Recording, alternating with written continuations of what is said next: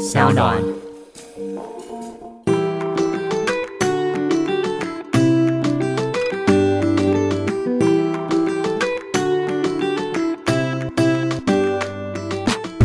欢迎回到 Ivy 爱公威，今天呢邀请到的是世宇智宇的代营运公司总经理 Doris。Hello，Hello，大家好，Hello Ivy，你好，我是 Doris。呃，我好好奇哦，什么是代营运公司？是与智宇做的是什么的内容呢？我们大营运的部分主要是跨境电商。简单来说呢，你如果想要透过电子商务这样子数位线上的方式呢，去触达。欧洲、美国、日本的电商平台，那其中包含 eBay、包含 Amazon、包含 Rakuten，那你就可以找到像我们这样子专业性的营运公司协助你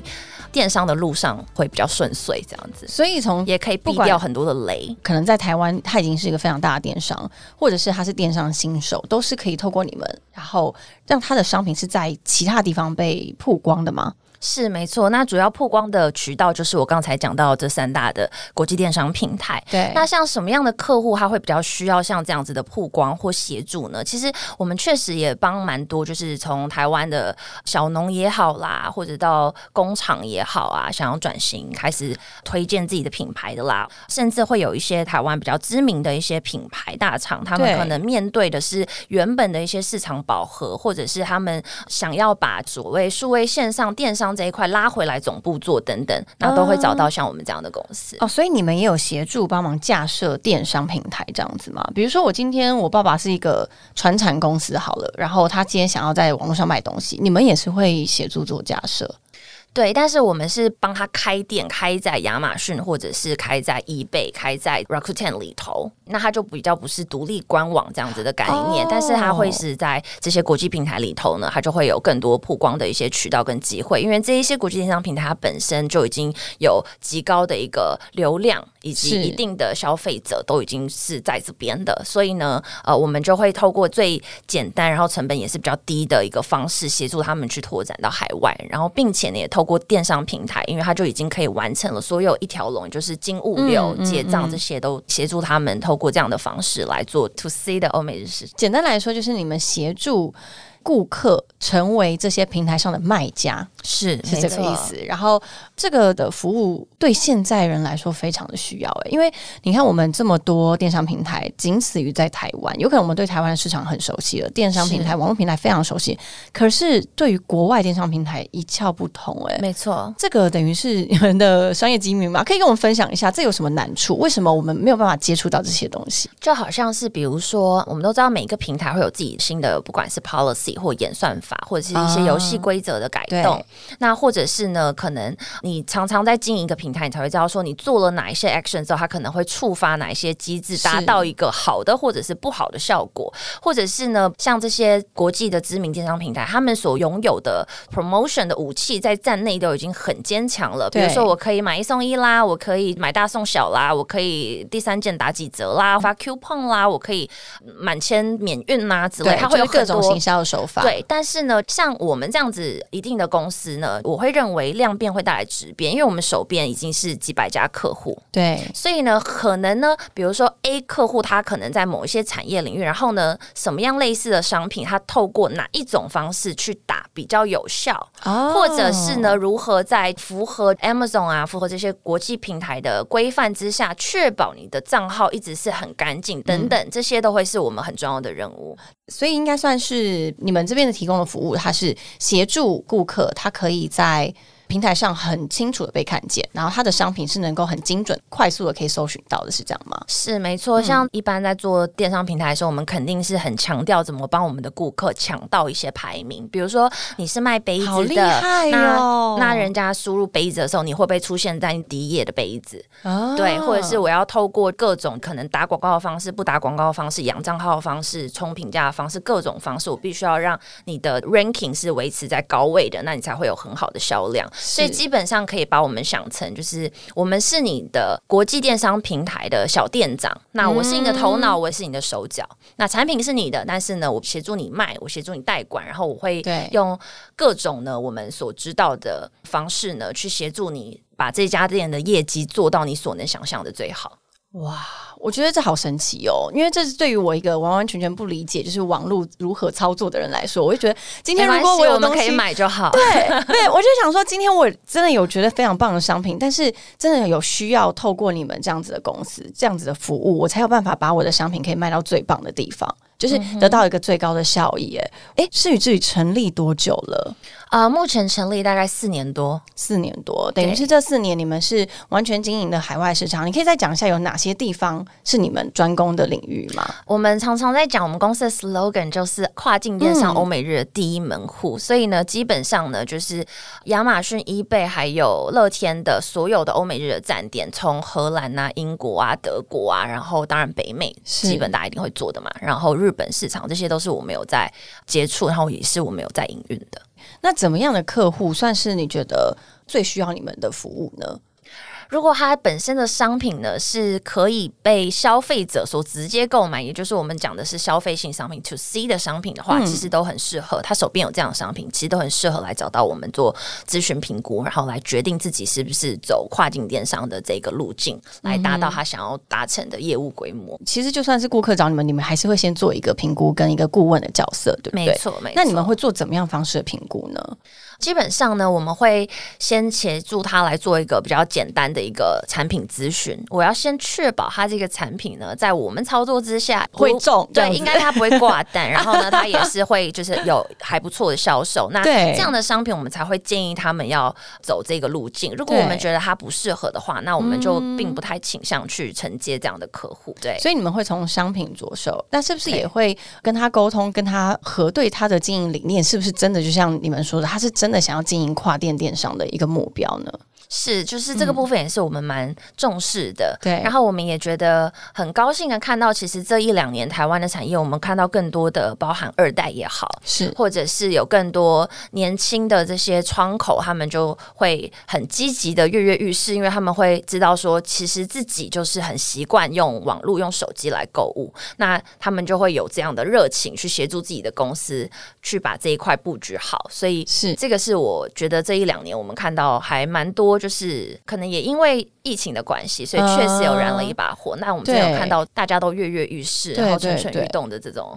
尤其我觉得，就像你说的，尤其是因为疫情的关系，大家已经不能出国购买的时候，真的会很多东西会想要到国外的网站上面买。那国外的网站上面的服务，你们这边也有做国外网站上面的商品带到台湾吗？没有，等于是你们服务就是提供在台湾的卖家，然后到国外去销售。对，就是协助台湾的企业跨向海外，透过数位线上的方式。所以包括的服务是卖场的架设，然后品牌馆的设计啊、刊登啊、关键字啊，然后确保对，然后包含你广告预算的控管，然后你整个后台，然后电商一定会有需要客服嘛等等，这些都是包含在里头。你说客服也是吗？电商的客服也是是。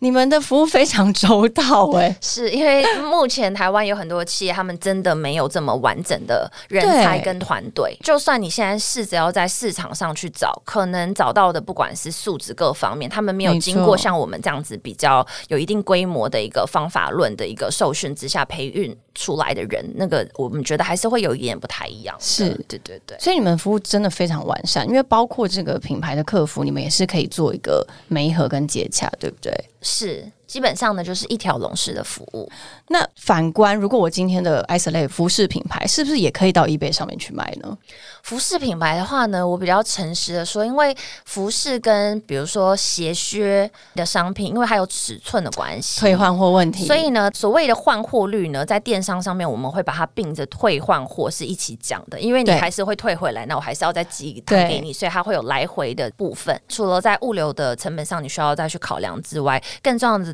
地方就是因为你必须要在海外有人帮你理货。哦，就是说你衣服它试穿了，它是不是皱皱了？然后对，可是它还是新的呀，你还是当然可以把它卖给，就是等于是在出货之前必须要有人在做诚信的整理。那我们本来是在台湾，可能在国外的话就有点困难，对不对？是，所以如果假设你的经营的产品本身会。跟尺寸真的有这么多相关，可能就是评估说你在海外有多少资源，你有没有分公司，你那边有没有仓库，有没有配合第三方物流，没有的话是不是要协助你建制？那确保你到时候这一段你都可以打通，才有办法真的上架，哦因为跨境电商它的困难程度，当然也会因为它是跨境，所以还会跟关税，甚至比如说欧洲会跟 VAT，然后跟各式各样的产品的认证，你能不能够？进去这个国家很多很多的法规，再加上这些都处理好之后，还会再配合上刚才讲到的，比如说衣服，那它会有一些尺寸特性，那你就会需要在挹注其他方面的资源，你才可以确保你的跨境电商之路是营运的很顺畅的。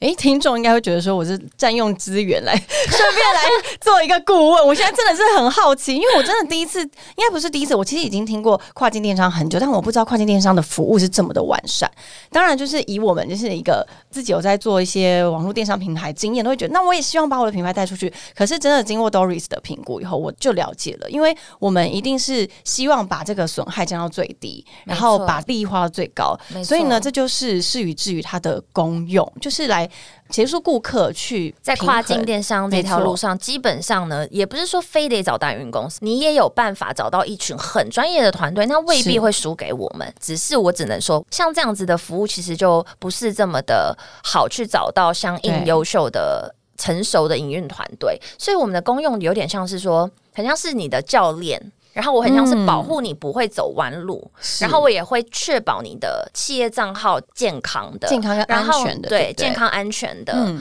因为如果假设你不是走那种纸上公司这种，就是是一直登记一堆公司的某一些地区的玩法的话，那比较正规的走法，一定还是要找到就是专业的顾问公司，对大家来说可能会更好一些。甚至像我们的服务当中，我们也需要去协助客户去评估说他们的产品一次要拉多少货。到海外，否则的话，你拉多了，你是不是没有卖掉？那你就会被 charge 仓储费。那如果你拉过去，结果你没有卖掉，那最惨，你可能还要再拉回来，结果你一块钱没有赚，但是你已经先付了飘过去再飘回来的跟仓储的费用，对，等等，所以这些都是整体会需要更好的顾问去协助他们在跨境上这条路上面是走的比较顺遂的，因为永远从零到一是最困难的没。错没错所。以，尤其是在一个 store 建制的前一到三年之内，我觉得是更需要去找到像这样子的一个公司去协助你。是因为我本人是一个非常相信专业的人，我觉得太好了，太好了，真的就是术业有专攻，你要是让很多事情做到最完美，就是找专业的来做。当然，那种很多小资族他们要创业，他们会有一些经济上的困难。但是今天，如果你公司已经到一个规模的时候，你想要往海外发展，就是要找专业的人来处理这一块事情。因为就像事与至于，他有四年的经验，然后非常成熟，然后包括这么这么多完善的服务，你们的团队是不是人数非常的多啊？目前团队正职员工的人数大概是在五十人左右，嗯但是因为我们在今年六月份还有在招募，在扩编。确实台湾有很多很多的需求，而且我们也看到有很多很有热情的年轻人都一直很想要加入跨境电商的这个行列。是。那刚好也因为这两年我们确实在电商方面的业绩是蓬勃发展的，嗯嗯所以也有一些人力扩编的需求，所以很欢迎大家可以来找到我们。那刚才 Ivy 有说到，像术业有专攻，那就算你是小资族，你也可以就是 follow 我们的 Facebook。因为呢，我们会更新的都是很新的，绝对是正确，然后很新的一些平台的规范。那你至少可以在里头获得一些正确的知识，然后或者你可以学习做功课一下。是，或者你也可以来听我们的 podcast，叫做《跨境跨境电商你说跨境跨境电商不是重复讲，是就叫做跨境跨境电商。》。Yes，跨入跨境电商，哎、这个名字好幽默哦，哦我觉得很可爱。小助理可爱吧？对，这真的很可爱哎。这个是事与至于他自制的 podcast 的一个节目，对不对？对，它很简单，它就是每一集节目它就只有十分钟，哎、那很棒，对，就是我们也不想要多讲太多的废话，就十分钟，你听完你就是一定会得到一个很重要的，就是欧美这款电商一个知识或一个新闻或一个变动，或你会学到一件事是是但就是是只要十分钟。哇！那我觉得这是对于一个创业者，刚刚开，始小资族对对对，如果创业者还不，能找我们做到也没关系，欢迎大家可以 follow 我们。欢迎大家一起加入这个圈子。然后，不管你今天是要自己去尝试，或者是找专业的人来做服务，我觉得等于是这个圈子越做越大，台湾的好的东西才可以到国外去贩售嘛。嗯，对我觉得这是非常棒的。那就像刚刚 Doris 有提到，六月你们要做一个新的招募，对不对？对。那你自己觉得你们自己公司的企业文化是什么呢？我们公司啊，基本上我觉得目前大家的氛围，因为我们毕竟是年轻，然后比较新创的公司嘛，是平均年龄二十二十六岁，哇，好年轻，二十六岁。那我们内部的资讯是相对来说比较透明化的。那基本上是有发生很多事情，那有时候不太需要我去讲，那大家就会主动召集对方，然后开会，然后讨论。那公司的部门很多吗？公司的部门呢？目前我们大概是区分为市场部，那主要是在做市场推广，然后业务端这个部分。那另外呢，还有行销部，就是包含我们的 podcast 啦、粉丝团啦这些官网。那当然就是由行销部来做维运的。那另外我们电商部的部分呢，是有拆成欧美组跟日本组，因为它的语言需求是不一样，也太困难找到一个就是英日文要全精通的人，就是真的太勉为其难了。所以基本上当然就是电商。组呢，我们拆成英文组跟呃日文组，对对，它是负责不同线的这个 marketplace。所以这一块的话，等于是语言能力非常有自信的朋友就可以来试看看。那营运 team 也是我们公司就是组成最多的人数的一个部门，就是由这一个团队来负责照顾这几百家的客户，这样子。哦，你们现在的就全部台湾几百家的客户，对，哇，那等于是你们的部门今天如果呃要招募的话，可以有非常非常多的人才，因为是不是每个部门都缺人？我们六月份要招募的，应该会有营运部的，肯定我们每一次营运部都会扩编。那呃，日文的、英文的，这一次六月份的应该都会需要哦。对，但因为我们现在录节目的时候是还没有到六月份，所以我还没有合过那个。说不定六月份的时候会有一个更明确的资讯，会是在你们的官网上面吗？还是我们现在用一零四？一零四，一零四跟 Urator 都会找得到。好，那所以是不是也是很欢迎？不仅是呃有工作经验的大学毕业生，是不是也欢迎呢？大学毕业生，我们其实有时候也用的。那基本上我们会比较期待新加入我们的同仁，反而不是在于他现在本身对于跨境电商的 know how 或者是他的经验值这个方面，我们没有那么那么的看重。因为很坦白说，就是有一些他们可能比较在一个。切断，然后就被丢着做这件事情，是就自己摸索，但是他可能摸索的很多东西跟顺序，其实 对，可能我们觉得他还是会需要经过一个比较完整正规的我们内部的一套训练。那经验上，我们虽然也会有一些点加分，但反而不是我们最看重的。就是第一个，我们会最需要是他本身对于跨境这样这个行业，他是有热情、有兴趣、有热忱，对，他会跟着我们一起觉得说，你看我们卖的每一笔单。就算它只是十五块美金，但是我们都是帮台湾企业透过更新的方式，然后他们以前没有尝试过的电商的线上方式，去达到了这个营业额。嗯所以对我们来说，我们会感觉有一种成就感、使命感。使命感，对对对对。所以我们反而很重视的是，这个想加入我们的同事，他是不是真的有很想加入我们公司，然后他是不是有这样的热情。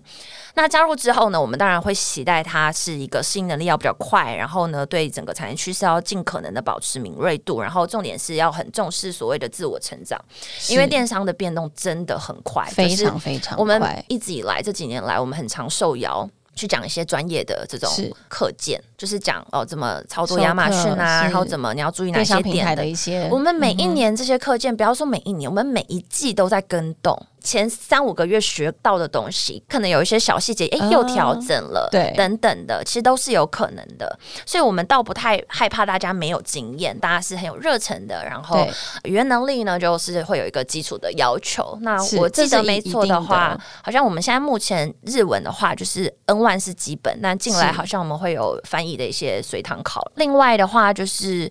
英文的话，应该是要求多一八百以上。是，对，哇，我觉得像 Doris 刚刚讲的很好。其实你对于不管你今天在任何产业，你对于那个产业的洞悉度要非常的高，你才不会被这个产业给淘汰。我觉得做各种产业都是，做电商更是，是对不对？Doris 感觉就是一个非常积极，然后是一个很。很主动，对于工作非常热忱的人，是不是因为这是来自于你过去的工作的经验嘛？你可以跟我们分享一下，在管理一个这么大的公司之前，你做过什么样的工作，让你可以有这么大颗心脏，可以加入这个行列？我大概在学生时期呢，我就开始有在主持一些商业活动，所以呢，我大概在九年前，我自己还有在营运一个自己的公司，就九年前就开一个公司，对，就是事与至于呢，基本上我就是专业经理人嘛，对对对，那自己还有营运一个模特经纪公司。每一个族群他们的这个思路，我觉得其实不太一样的。可是因为我自己开的模特经纪公司呢，就等于说每一个 case 我会应对不同的业主，然后会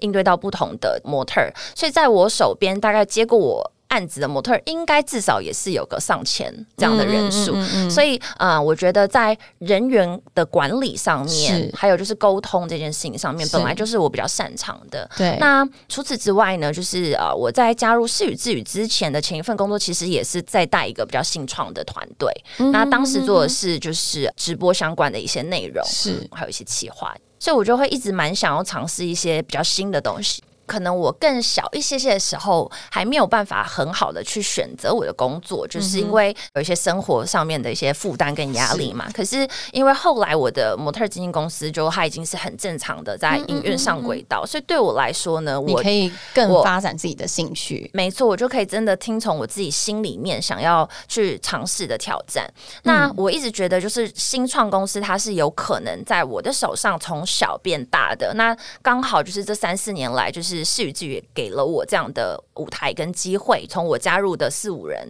的团队到现在，我们已经五十人了嘛？对，这是一个很丰富，然后很。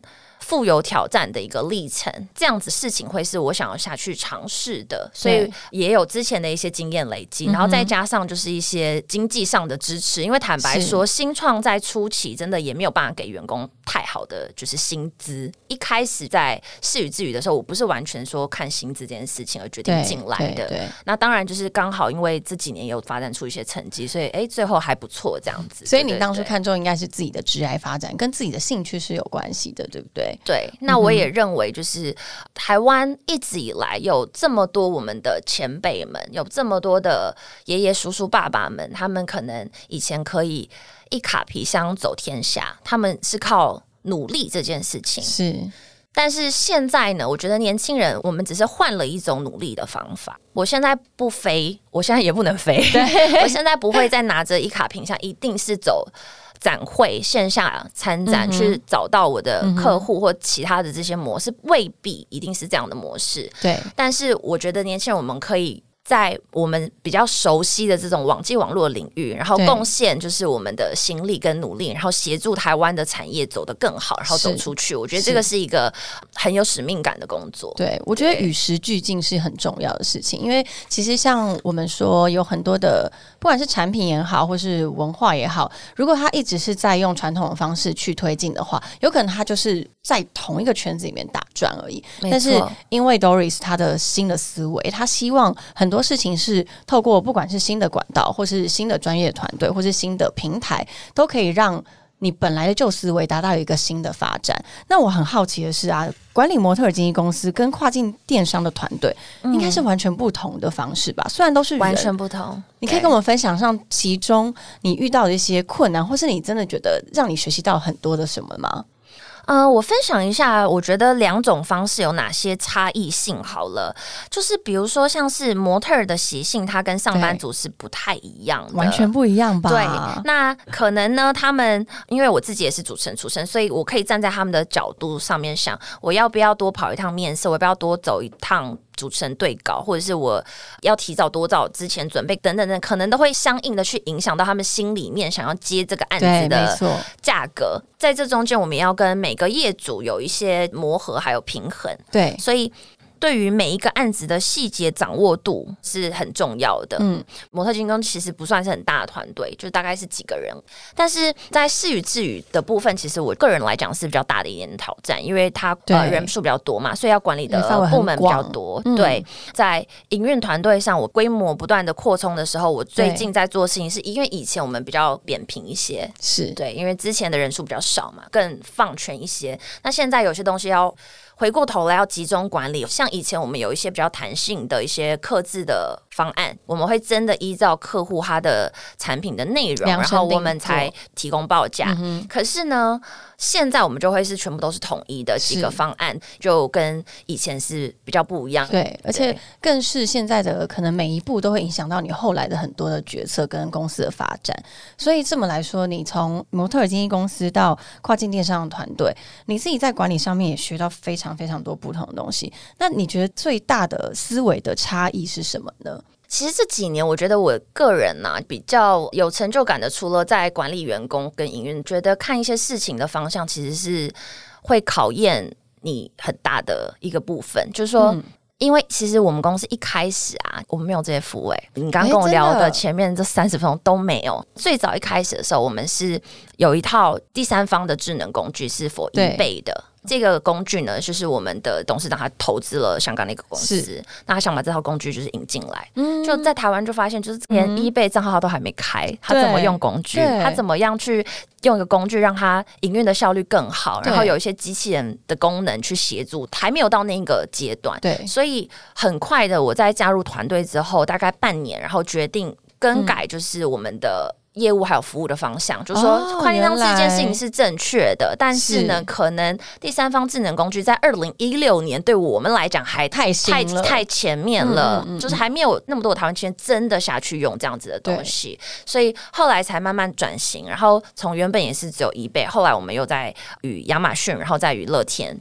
合作这样子，对对，等于是你一直在看到这个市场上面的需求，其实不会是用一个非常制式的一个方式，跟很直观的一个想法去想。透过这个跨境电商，其实你知道台湾现在需要的是什么，你就给台湾需要的东西。没错，因为新创就是前期很容易，一开始你以为市场需要，但是你最后没有活下来。但是我想，新创在前面的几年，你最重要最重要就是先活下来，先创造正向的现金流。我觉得这个是专业经理人我们应该要想尽办法协助去做的事情。是是是。那我觉得，其实 Doris 在事业上面有一个这么棒的经历跟成就，是不是？你在自己的家庭生活里，你也是一个孩子妈妈？对，我是一个孩子妈妈，看不出来耶，看不出来。那你自己在做妈妈的这件事情中，有没有什么样你觉得可以直接拉回跟你的职场上面有相互呼应的地方呢？生完小孩之后，真的脾气变好很多呢。这样说以前的脾气啊，我知道母羊座 同事们应该非常高兴我儿子出生，就说会开始更了解，因为刚开始的前几年压力是很大很大，因为。刚加入的时候，我们公司一张发票没开过。你在那样子的情况，你怎么从零到第一家客户他愿意信任你，然后签约给你，然后你要把团队培养起来的？他其实真的经过一个很很艰辛的一段蛮辛苦的一段时间。所以在那段的压力之下，当然就是不管是沟通方式各方面都会更直来直往，对，然后也会很委婉的。可能因为生完小孩，然后也因为挺上轨道，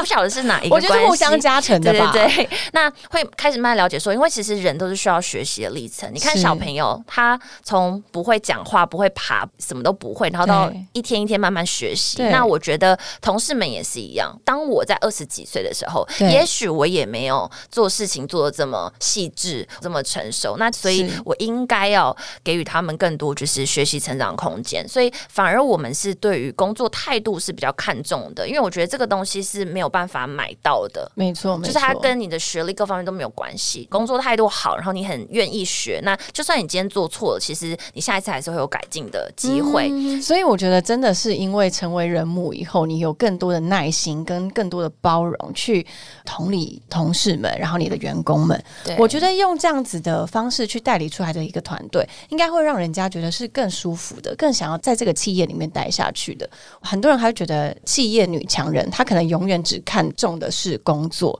然后也有可能她在社会上面可能会因为性别歧视的问题造成不平的打压。你自己在过去的工作经历里面有遇过这样的情况吗？当然有，有我觉得多少身为一个女生，要说完全没有，那绝对是不太可能。她可能不是一个很明确的一个欺负，但是是可以从一个表情、一个言谈，或者是她一个很不得体的话里，感受到一些不平等的待遇。对，管不了别人，就只能专注自己。专注在自己的时候，反而我觉得大家都忙嘛，所以就是我们谁都专注在自己的事情就好了。等于是你的方式，面对这件这种不平等的事情的时候，你是把自己先顾好，是啊然后别人的事情就不用管。我觉得很棒啊，因为其实有时候我自己认为啦，很多的不平等，很或是很多的弱势的发生，都是来自于他可能本来就对于这件事情刻意的放大。那今天如果我们关注的是你自己有没有把自己本分做好，那其他人的一些。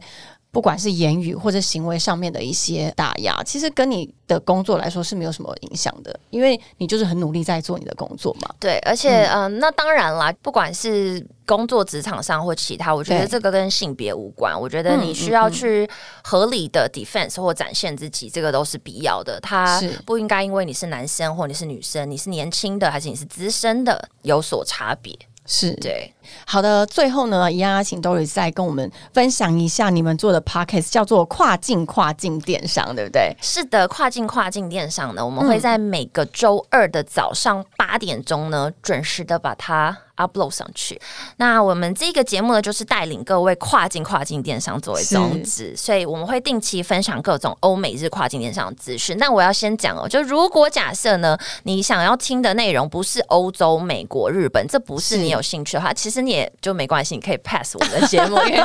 对我们都会着重在欧美日。当然，也有很多人可能会更推，比如说泰国、越南、马来西亚、新加坡等其他的一些嗯地方都是有可能的。但是我们自己在看。